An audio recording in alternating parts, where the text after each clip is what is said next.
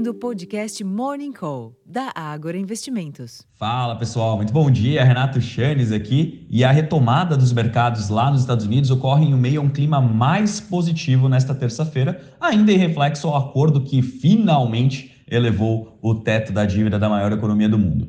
É válido notar que ainda existe uma certa dúvida sobre a aceitação do projeto, uma vez que alguns parlamentares republicanos teriam se mostrado contrários ao texto estabelecido.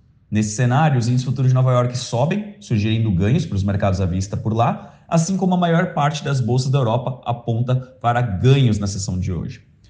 Para além dos negócios em bolsa, no mercado cambial, o índice DXY, aquele que mede a variação do dólar ante outras seis divisas relevantes, passou a cair agora cedo após atingir máxima em 10 semanas. Entre as commodities, os contratos futuros do petróleo operam em baixa após leves altas ontem, enquanto que os preços futuros do minério de ferro tiveram perdas de 0,28% na madrugada em Dalian, praticamente estáveis, cotados ao equivalente a 99 dólares e 83 centes por tonelada. Aqui no Brasil, com a volta do fluxo estrangeiro depois do feriado e um melhor ambiente externo, os ativos locais podem ter desempenho positivo. O clima, no entanto, deve ser de compasso de espera pelo avanço da nova regra fiscal no Senado.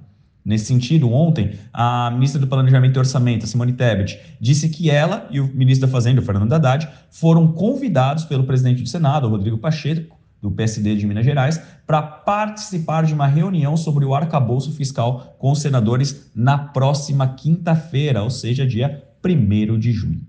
Em termos de agenda, aqui no Brasil, o IGPM de maio, às 8 horas da manhã, a nota de crédito, 8 e meia da manhã, e o resultado primário do governo central, às 2 e meia da tarde, são os destaques da agenda.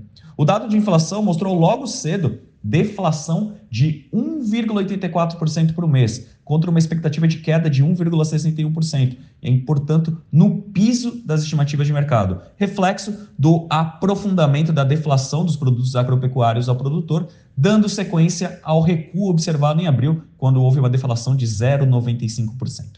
No acumulado de 12 meses, o indicador mostrou recuo de 4,47% contra expectativa de deflação de 4,26%.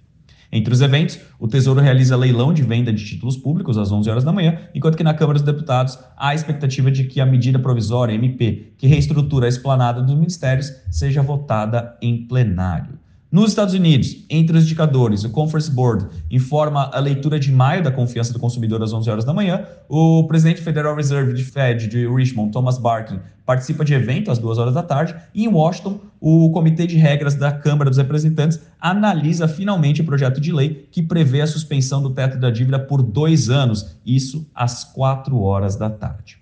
Na China, serão publicados os PMIs de maio às 10h30 da noite, portanto, com influência sobre os negócios ocidentais apenas amanhã. Pessoal, eu acredito que para começarmos a terça-feira bem informados, seja isso do lado corporativo, sem grandes novidades para compartilhar com vocês. Ainda assim, fica o convite, acesse nosso relatório Abertura de Mercado no Agro Insight onde nós damos outras informações além desse texto que eu comentei com vocês agora há pouco. Também vale relembrar que ontem à noite, segunda-feira, nós publicamos a nossa estratégia mensal, nossas carteiras recomendadas para o mês de junho, já está disponível no Agro Insights. E hoje, às 5 e meia da tarde, no YouTube da Agro, o nosso economista-chefe, Dalton Gardman, junto com o nosso analista Ricardo França, farão uma live de perspectivas econômicas e também as carteiras recomendadas para surfar melhor esse cenário no mês de junho. É imperdível, fica o convite hoje à tarde, 5 e meia da tarde. Eu vou ficando por aqui, desejo a todos uma excelente sessão, um ótimo dia e até a próxima, pessoal. Tchau, tchau.